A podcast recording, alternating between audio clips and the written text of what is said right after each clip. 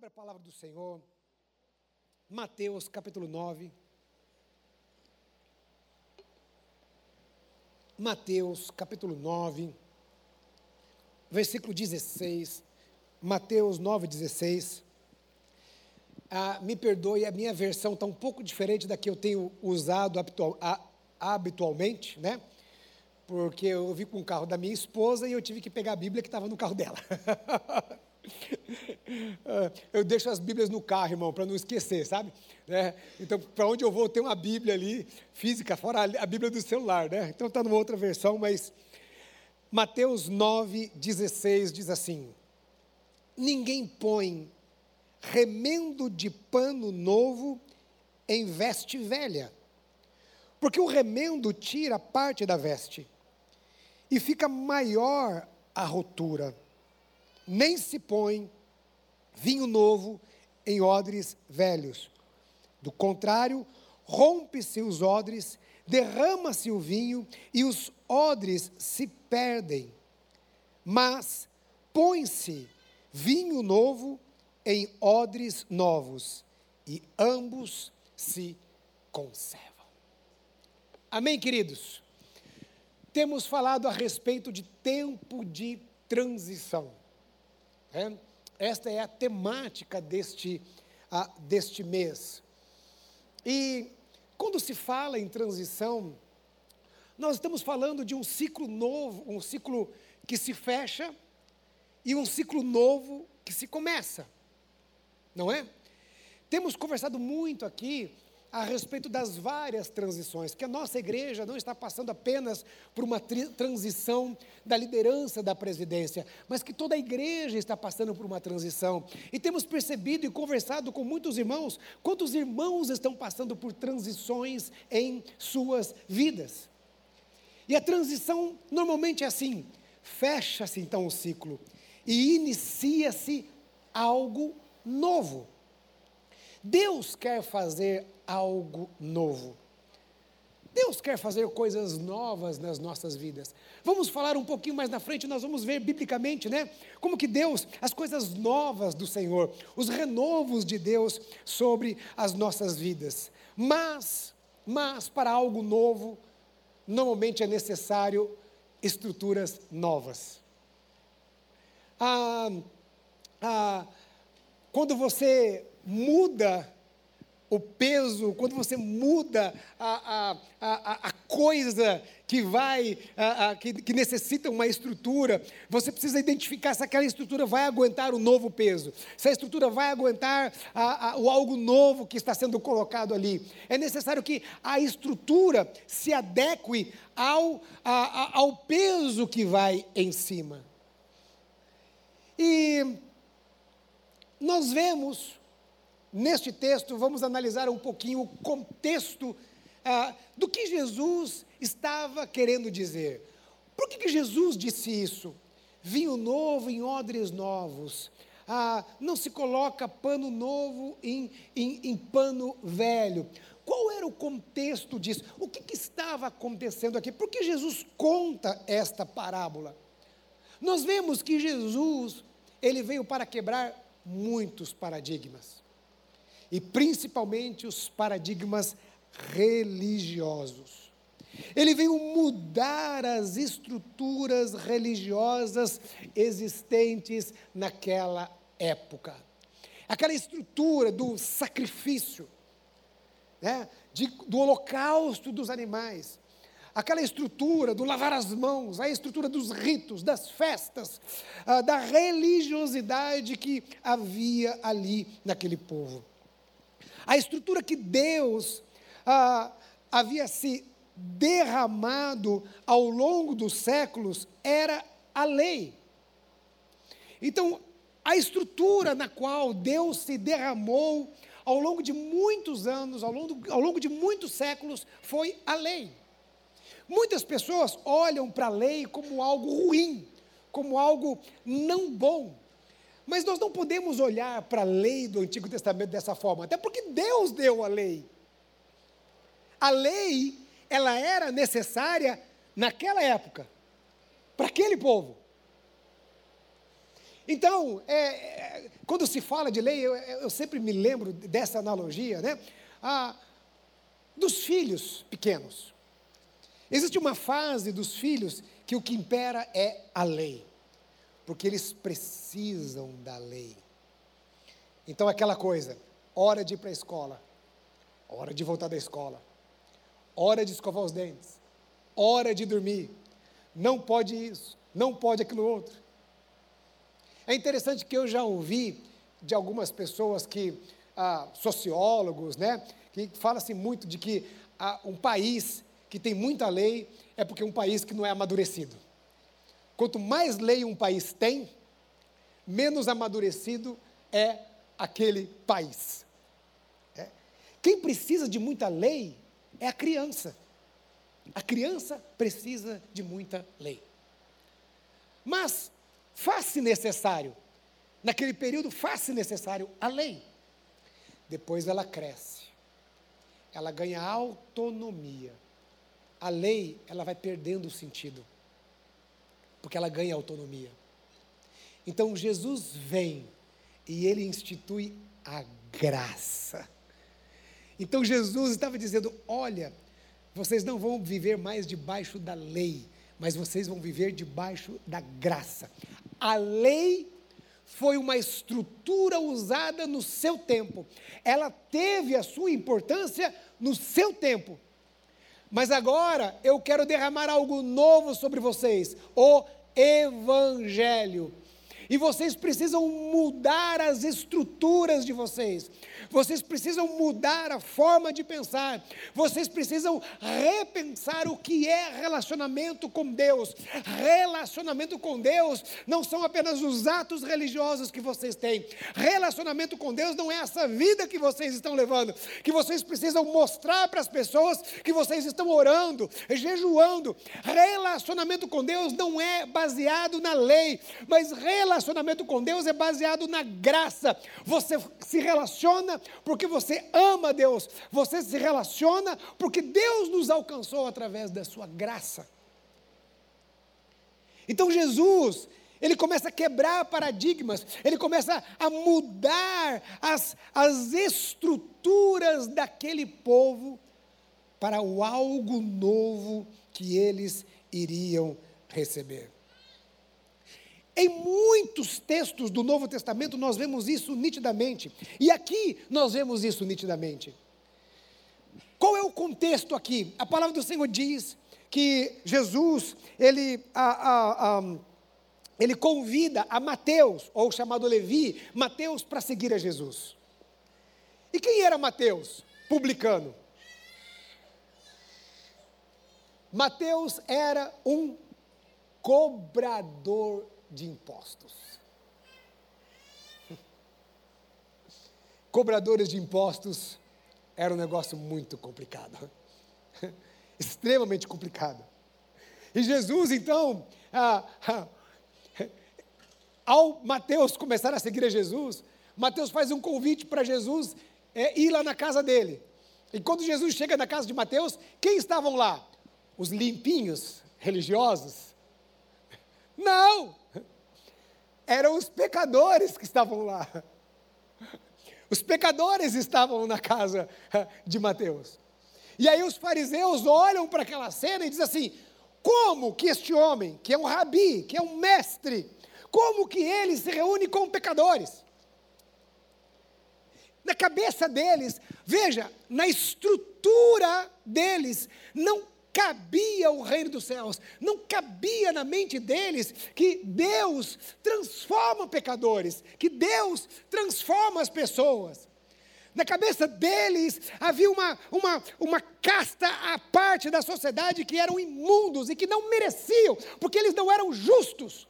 Eles, religiosos, se viam e se entendiam como justos, mas os pecadores não eram justos. Então os fariseus chegam até os discípulos de Jesus e falam assim: Mas como ele se assenta, como ele está aqui, com um publicano? Irmãos, não dá tempo aqui. Olha, Mateus é um negócio assim maravilhoso, porque os publicanos, sabe o que é escória da sociedade? um publicano era a escória da sociedade. Eles estavam sob o jugo do Império Romano. Agora você imagina você ter que trabalhar e pagar impostos, não para o seu país, mas você pagar impostos para um outro país. E Mateus, sendo um judeu, ele cobrava impostos para Roma. Ele era um traidor da pátria. Pior, além disso, os cobradores de impostos eram corruptos. Era comum, era normal os cobradores de impostos cobrarem a mais, porque parte eles embolsavam.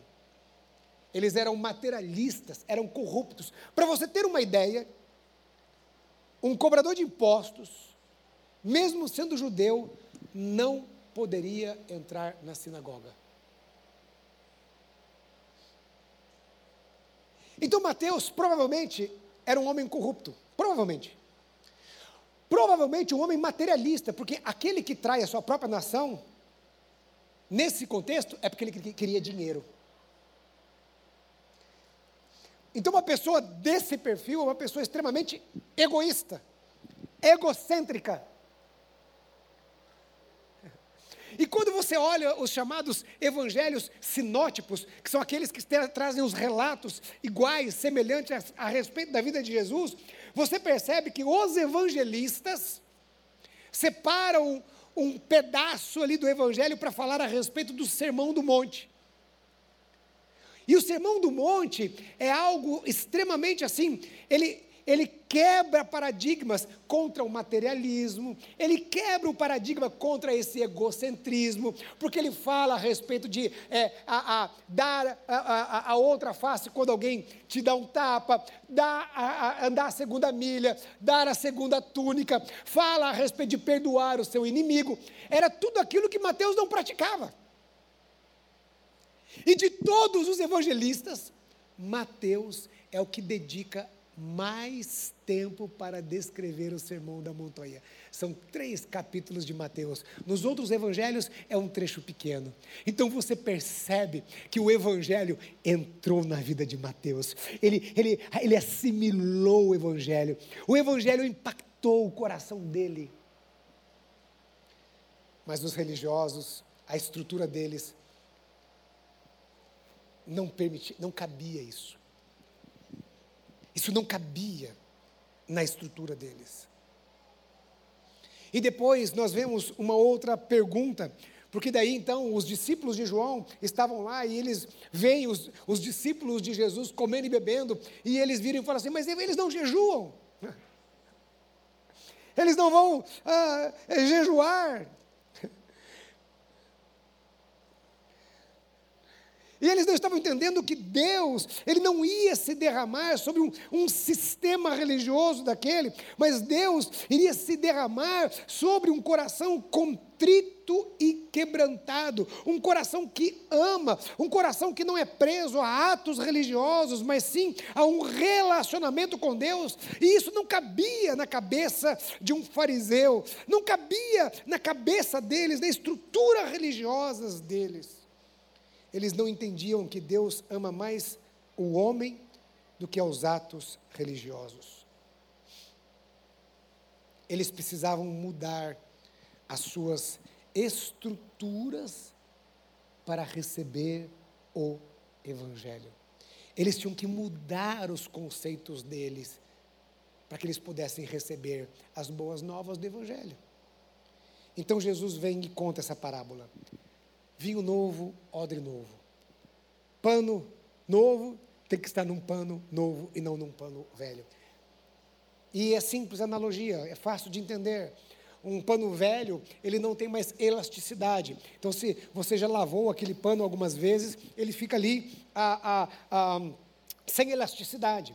Um pano novo que não foi lavado, um pano novo normalmente ele tem uma elasticidade. Se você compra uma roupa, por exemplo, que não tem muita qualidade, né, e você lavar, ela pode encolher, não é isso? Então é essa elasticidade do pano. Então Jesus estava dizendo: olha, se você pegar um pano novo e você colocar num, numa, numa roupa velha, na hora que você lavar, na primeira lavagem, em outras lavagens, ela vai encolher. Esse pano novo ele tem elasticidade, ele vai encolher e vai rasgar o pano velho.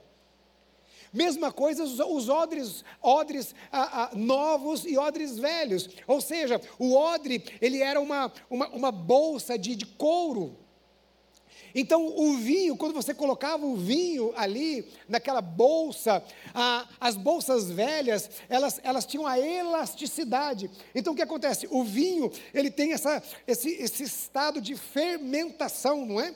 Então, quando o vinho fermentava, a, a, as bolsas novas, né, elas se expandiam. Mas as bolsas antigas não se expandiam mais. Então, se você colocasse um vinho numa bolsa que não foi expandida, o que, que iria acontecer? O vinho ia fermentar e a bolsa ia se romper. Então, Jesus estava dizendo: olha, estruturas, ah, ah, ah, ah estruturas velhas não suportam elementos novos. Estruturas velhas não suportam elementos novos. Elementos novos demandam mudanças de estrutura. E quando se fala de mudança, mudança não é uma coisa fácil. Mudança por si só não é fácil. Eu contei aqui hoje de manhã, no culto das oito, que a, a nossa dinâmica de vida, ela, a, ao vir aqui para, ao voltar para a Vila Mariana, ela, é, é, ela mudou um pouco e, e às vezes ela não é muito fácil.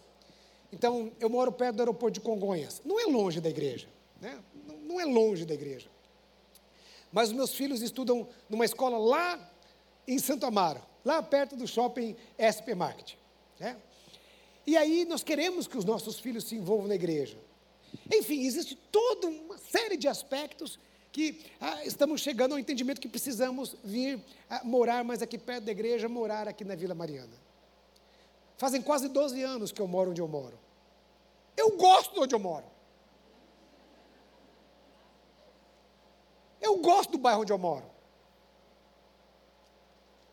Eu moro ali perto de uma rua que chama Gabriele Danúzio, Ali tem um monte de restaurante gostoso, bonito. Eles fizeram aquelas coisas assim, aquelas, aqueles negócios que vão na calçada, assim, sabe, né? Para você ficar na área, na área externa e tal. Tem vários restaurantes gostosos ali, bonitos.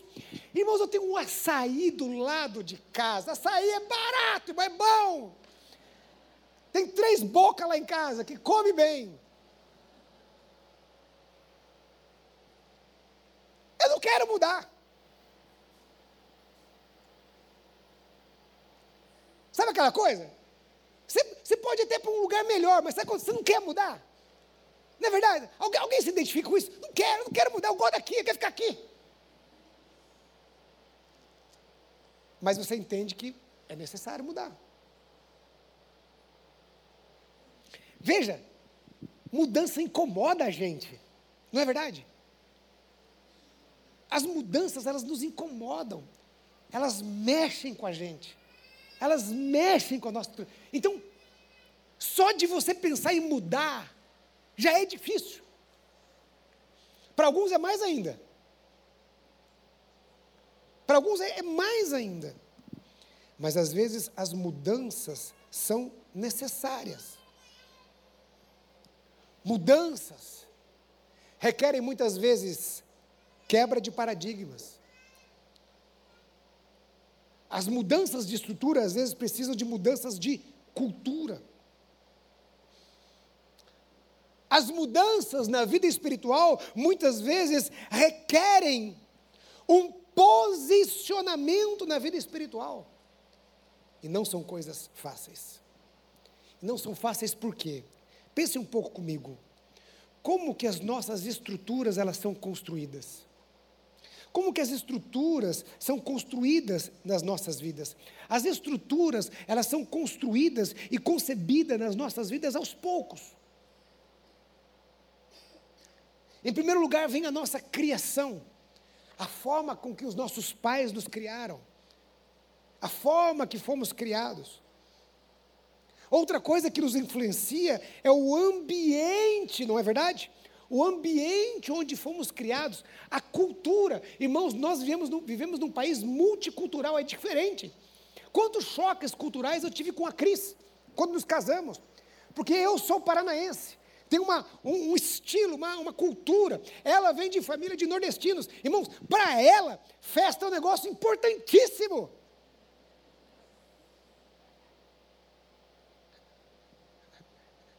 Eu não.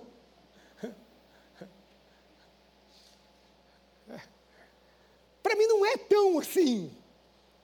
É. Eu sempre estou pensando no dia dia. Essa era uma coisa que, às vezes, o Jordélio era engraçado, né? porque o Jordélio também é de origem a, a nordestina, né? E aí o Jordélio se empolgava, era aniversário da igreja. Ah, eu lembro da inauguração, eu não, eu não esqueço disso. Né? Foi o primeiro contato mais próximo que ele teve em relação a isso. Então teve inauguração da igreja e tal, e ele todo animado, né? Ele olhou para mim e falou assim: Ô Soler, você não está animado não com, com sábado? Vai ser inauguração aqui de Vila São José e tal, vai ter isso, aquilo, outro, vai estar tá cheio aqui, vai estar tá uma maravilha. Eu falei assim: não, Jorge, é legal e tal, mas eu estou preocupado mesmo é com a segunda-feira. A minha cabeça funciona assim. É. Eu lembro quando eu namorava a Cris, num dos primeiros dias de, dos namorados, eu cheguei na, na, frente da casa dela e eu fiz assim, eu comprei o protocolo, fui lá, comprei o presente, comprei flores, né? Aí eu cheguei na porta da casa dela, eu falei, e aí, vamos sair para jantar então? O que, que você gostaria de comer? Ai, meu Deus, que pergunta infeliz que eu fiz. Porque eu tinha que ter preparado tudo, incluído, escolhido o restaurante. Não importa, para ela não importa o que ela queria. Ela podia comer alface. Para ela não importa o que ela ia comer. O momento é mais importante do que a coisa. Então eu teria que durante o dia ter pensado, ido atrás, gastado tempo, escolhido um lugar. Então veja as diferenças de cultura. Nós temos muitas diferenças culturais e nós absorvemos determinadas culturas no nosso ambiente. Além disso, nós temos também, sabe o que? As nossas experiências de vida, que vão nos marcando. As experiências que vamos vivendo. Isso vai, vai construindo, essas coisas, elas formam as nossas estruturas. E aí aqui nós temos um grande risco. Quando nós olhamos para a nossa história e nós nos definimos em função dela. Então, nós temos aqui pessoas que tiveram uma boa criação ou uma má criação. Então, de repente, os nossos pais diziam isso ou aquilo sobre nós. E aquilo se torna parte da sua estrutura. Quem sabe você não teve um pai amoroso e aquilo se torna parte da sua estrutura. Quem sabe você tinha um pai que falava assim: ah, você não vai dar certo. Ô oh, menino, deixa de ser burro. E aquilo vai fazendo parte da sua estrutura. Quem sabe você foi criado numa cidade e você absorve algumas coisas daquela cultura que não foi nada bom. E vai, vai estabelecendo sobre você uma, uma forma de pensar. Então você vai se alinhando àquela forma de pensar. Olha, eu.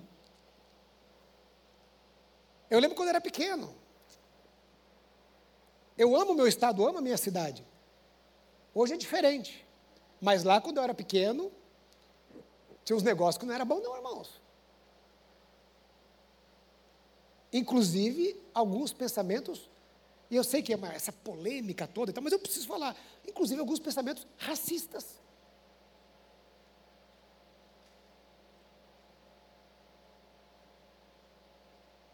Eu fui criado num ambiente assim, na, na, na, na minha cultura. Sentimento separatista. De que só do Paraná para baixo prestava. Graças a Deus isso mudou. Talvez pode ter em algum lugar lá algum pensamento assim. Mas olha o que eu estou apontando e, e, e mostrando para vocês como existem aspectos culturais ruins que a gente absorve. Você pode ir para a Finlândia. O IDH altíssimo. Mas tem coisas da cultura que não são boas. As a frieza, a impessoalidade, você aí e eu aqui. Essas coisas vão fazendo o quê? Construindo a gente. E aí, nós temos uma coisa mais séria ainda: as experiências da nossa vida. Quantas marcas? Gente que foi abandonada por pai e por mãe. Gente que foi abusada. Marcas ruins. E de repente você começa a se olhar com base nessas marcas. Pessoas que foram abusadas. Eu vou trazer aqui o pastor Jordélio para pregar sobre isso aqui na igreja. Porque ele passou por essa experiência. E as pessoas que passaram por essa experiência, e não são poucas, são muitos, muitas, as lutas a respeito da sua identidade. Algumas carregam um sentimento de culpa onde elas não são culpadas. Como uma criança é culpada. Olha que loucura. Uma criança que foi abusada, ela se sente culpada. Sendo que ela não deveria se sentir assim. Marcas profundas e fazem com que as pessoas se olhem como eternos derrotados, pessoas que elas se enxergam e elas acham que elas nunca vão viver uma vida plena, emocional e espiritual. Elas estão afetadas nos seus relacionamentos interpessoais e isso afeta no relacionamento delas com Deus.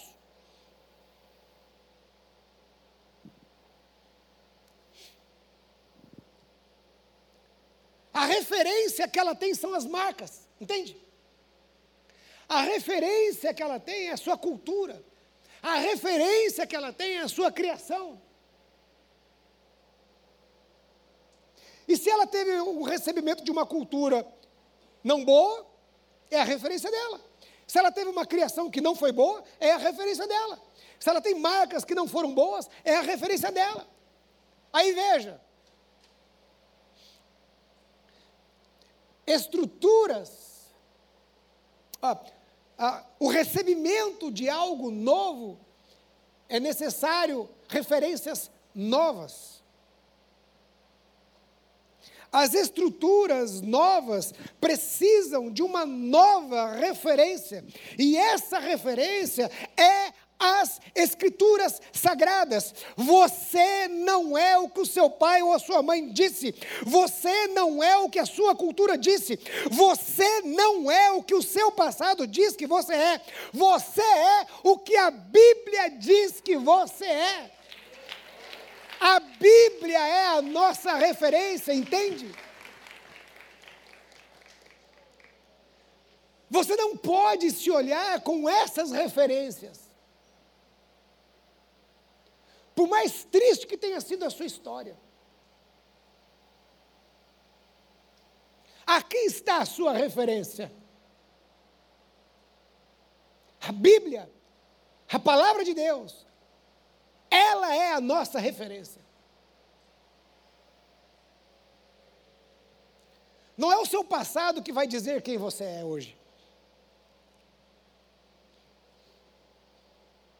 Estruturas que precisam ser mudadas para receber o algo novo de Deus. Existem estruturas pecaminosas que precisam mudar. Então a Bíblia diz que nós devemos fazer o quê? Nos despir do velho homem e nos revestir do novo homem em Cristo. estruturas doentias precisam mudar. Deus tem cura. Lá, a descrição do servo sofredor diz assim: que ele foi moído pelas nossas transgressões, ele foi transpassado por causa da nossa iniquidade, e diz lá: o castigo que nos trouxe a paz estava sobre ele, e sobre suas pisaduras nós fomos sarados. Culturais do nosso pensamento precisam ser mudados, porque o Evangelho ele traz uma nova perspectiva, o Evangelho muda a nossa forma de pensar, é aquilo que lá a palavra grega diz no Novo Testamento, metanoia, mudança de, de pensamento, mudança de mentalidade, ou seja, a minha cultura não é a cultura deste mundo, a minha cultura é a cultura dos céus. Quais são as estruturas que precisam ser mexidas em você, para você poder receber o que Deus tem. Hoje de manhã, lembrando aqui, olhando para o pastor Paulo, eu não tenho como não esquecer lá do, do Pitts Caseiro e o livro lá, é, é, é, é a espiritualidade emocionalmente saudável. Ou seja, lá é nítido, demonstra que pessoas, por exemplo, é, que é, não têm uma, uma saúde emocional, têm dificuldade de receber o que Deus tem para ela. Ela não consegue desenvolver uma espiritualidade saudável com Deus. Talvez existam posicionamentos que você precisa tomar para que o Espírito Santo faça o que Ele quer fazer na sua vida.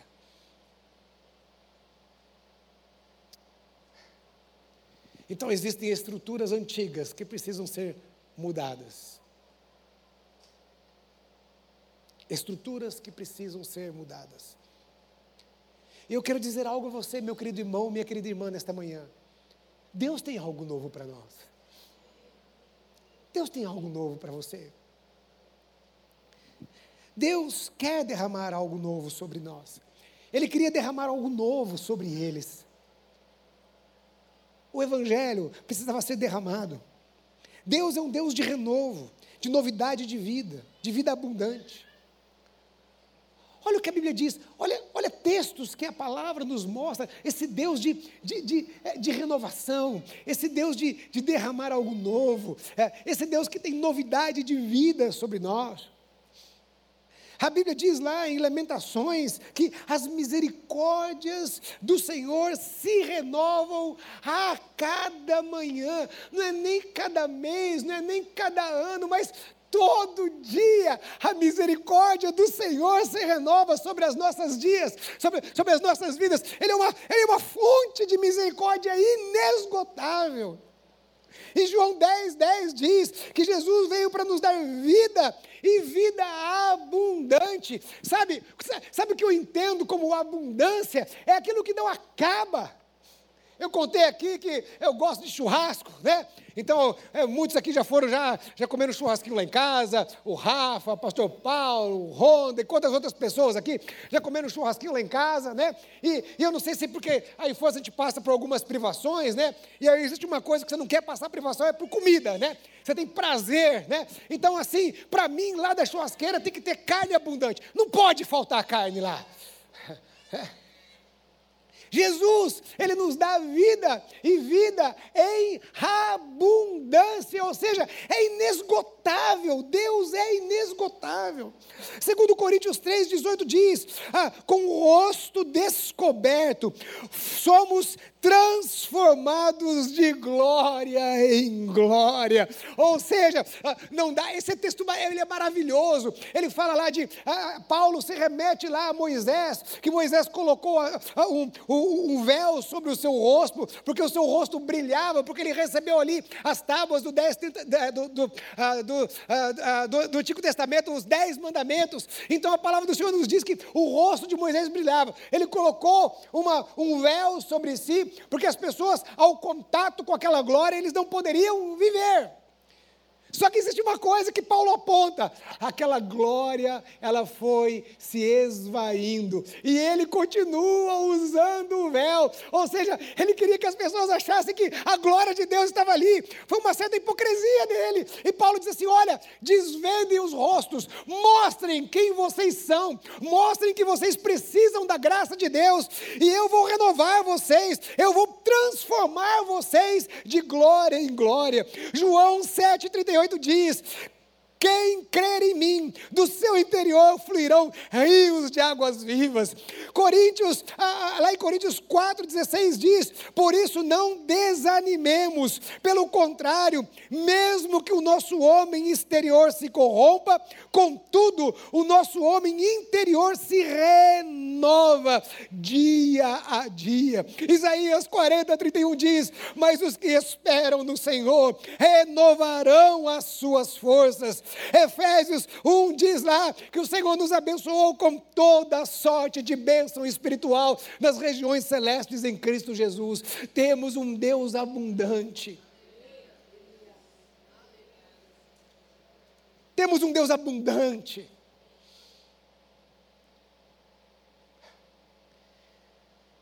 Você não pode ficar preso àquilo que é velho.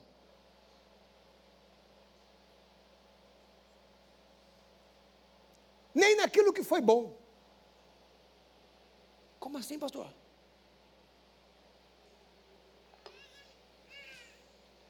Tem gente que vive preso ao, seu, ao saudosismo.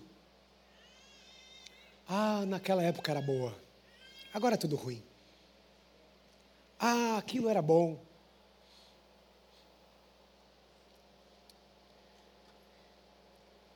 A nossa igreja perdeu muitos jovens quando eu deixei o trabalho de jovens, tivemos alguns problemas. E um dos problemas era que alguns jovens eram saudosistas.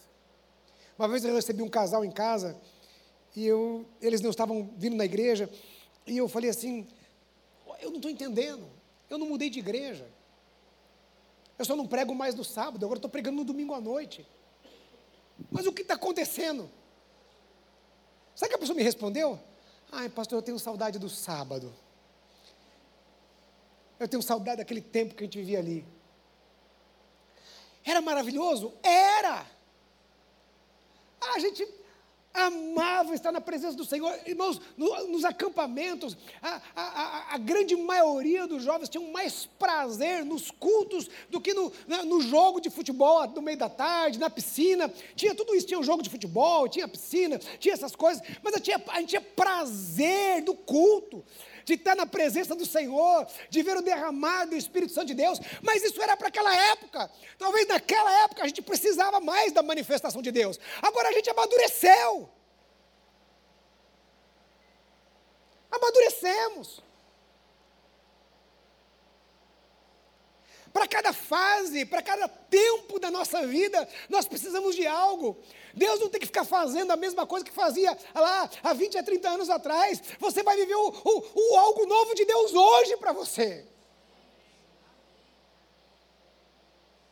Essas estruturas precisam mudar, sabe? Ah, porque era bom assim, né? Ah, porque era bom aquela coisa. Ah, porque era bom daquele jeito. Aí você fica preso ao passado e, e o futuro está aí à sua frente. Você pode ver coisas novas de Deus. E aí você não vive o novo de Deus porque você está preso à estrutura velha. Você está preso a um odre velho. Você está preso a um pano velho. Que ele teve a sua função para aquela época. Foi bom naquela época.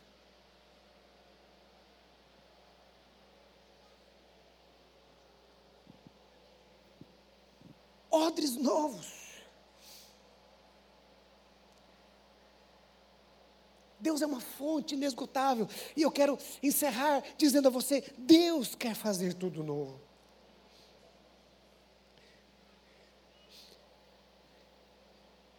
E Deus não quer só remendar. Deus quer fazer tudo novo.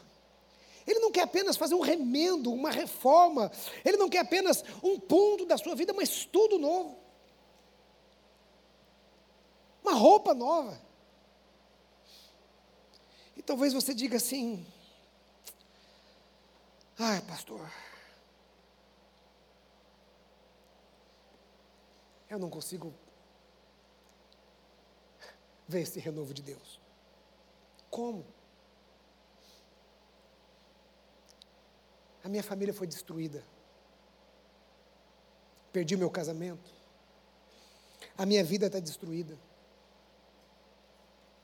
Perdi tudo que construí. Quem sabe você diga, eu tentei. Eu tentei, pastor.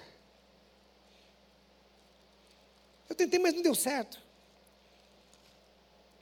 Eu fiz até umas campanhas lá no culto da Bel, mas mesmo assim não adiantou.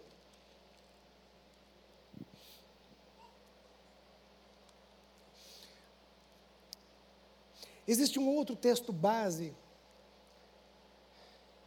que dá base à mensagem desta manhã que está em Isaías. Isaías 43 diz algo interessante que diz assim: Isaías 43, no versículo 18, fala assim: Não vos lembreis das coisas passadas, nem considerareis as antigas. Eis que faço coisa nova, que está saindo à luz, Porventura não percebeis? Eis que porei um caminho no deserto e rios no ermo. Eu quero chamar a atenção para você aqui num termo. Ele diz assim: Não vos lembreis das coisas passadas, e olha só, nem considereis as antigas. Fiquei pensando, por que eu não vou considerar as coisas antigas? Porque eu acho assim, você considerar as coisas, né? Ah, é, pode chamar o pessoal do, do louvor, por favor. Considerar é sempre bom, não é verdade? Sempre tem que estar considerando as coisas. Eu achei estranho a Bíblia colocar isso. O Senhor colocar isso. E aí eu dei aquela, aquela pesquisadinha, né? O que, que o hebraico quer dizer aqui e tal. Né? E a palavra lá no hebraico, fala esta palavra considerar é, está relacionada mesmo a entendimento, a entender. Aí eu fui para a consulta dos universitários, né? Aí eu mandei uma mensagem para o Robério ontem, que eu estava lá no, num, é, num evento da família em aldeia da, da, da Serra, mas estava ali, né? Com o coração assim, né? Mensagem e tal. Aí eu mandei um áudiozinho lá para sair para o cantinho assim, mandei uns prints da, da, do, do, texto bíblico, da, falei assim, Robério, olha, eu estou tendo esse entendimento aqui. É isso mesmo que a palavra hebraica quer dizer? É, é para. Está dizendo que eu não tenho que entender o passado? É claro que ele demorou uns minutos para me responder. Aí ele me respondeu: É isso mesmo, Iveder.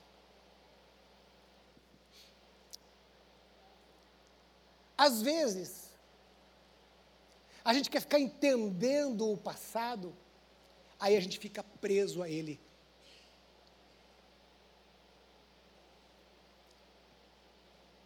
A gente fica pensando, remoendo, sabe? E aí o texto diz: você não percebe as coisas novas que estão surgindo? Ah, ó, está vindo a luz coisas novas. E você não consegue perceber isso, porque a sua cabeça está lá no passado. Irmãos, nós somos caídos, homens, mulheres, com uma natureza pecaminosa, falível. Nós não vamos entender tudo dessa vida. Não somos oniscientes. Então eu quero dizer algo: você tem coisa lá do passado que você não vai entender mesmo. E Deus está falando assim: olha, eu derramei a graça sobre vocês, independente do passado, é, existe um princípio: todos pecaram e separados estão da glória de Deus. Deus nos alcançou através da sua graça, então viva esta graça, viva o que Deus tem para você, olhe para as coisas novas que Deus está fazendo em você, olhe para aquilo que Deus quer fazer em você, viva este novo de Deus sobre você.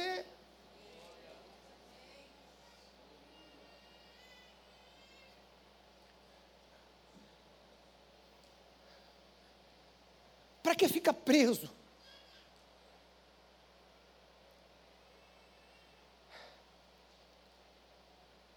O passado, nós temos uma responsabilidade com o passado: é não viver nele, é consertar. Aquilo que precisa ser consertado, você conserta. Conserta e vive o que Deus tem para você. Então ele diz: olha que interessante. Não considere.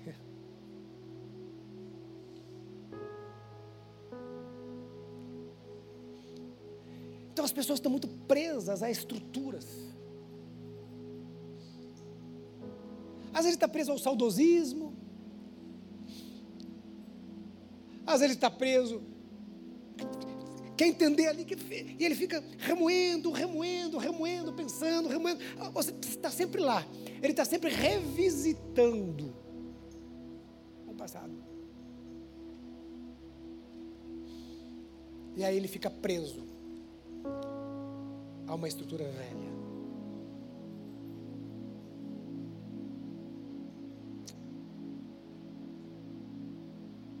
E vinho novo não dá para pôr em odre velho.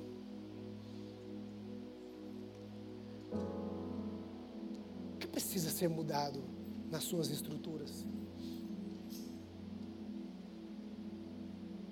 Culturais? Emocionais? Espirituais? Aquele posicionamento que só você pode, você tem que se posicionar. O que precisa ser mudado? Para que o vinho novo se derrame.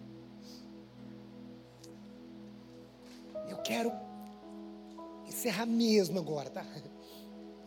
De verdade.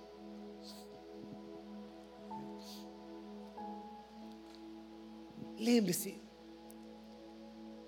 Mudar não é fácil, é difícil. Requer um esforço nosso. Requer. Faz-se necessário um esforço. Mas eu pergunto a você: será que não vale a pena?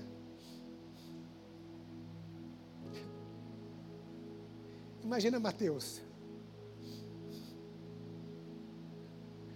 Será que ele chegou no final da vida dele e disse assim: opa, valeu a pena? Paulo, perseguidor de cristãos.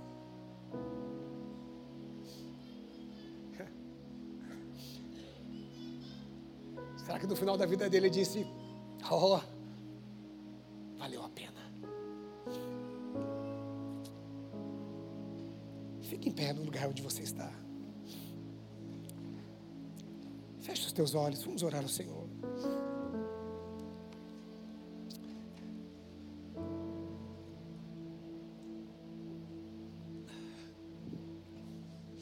Você que está aqui nesta manhã, de olhos fechados, quem sabe ao você ser, ao você ser exposto a esta verdade das Escrituras Sagradas. Quem sabe você está olhando para si dizendo assim: eu preciso, eu preciso mudar algumas estruturas. Quem sabe você ainda não teve um encontro com Cristo. Quem sabe você ainda não entregou a sua vida para Jesus e o recebeu como seu único e suficiente Senhor e Salvador da sua vida. E se nesta manhã você deseja entregar a sua vida para Jesus, assim como Mateus fez, ou se nesta manhã você deseja, quem sabe, se reconciliar com Cristo, você já andou nos caminhos do Senhor, mas agora você está longe e você deseja se reconciliar com Cristo.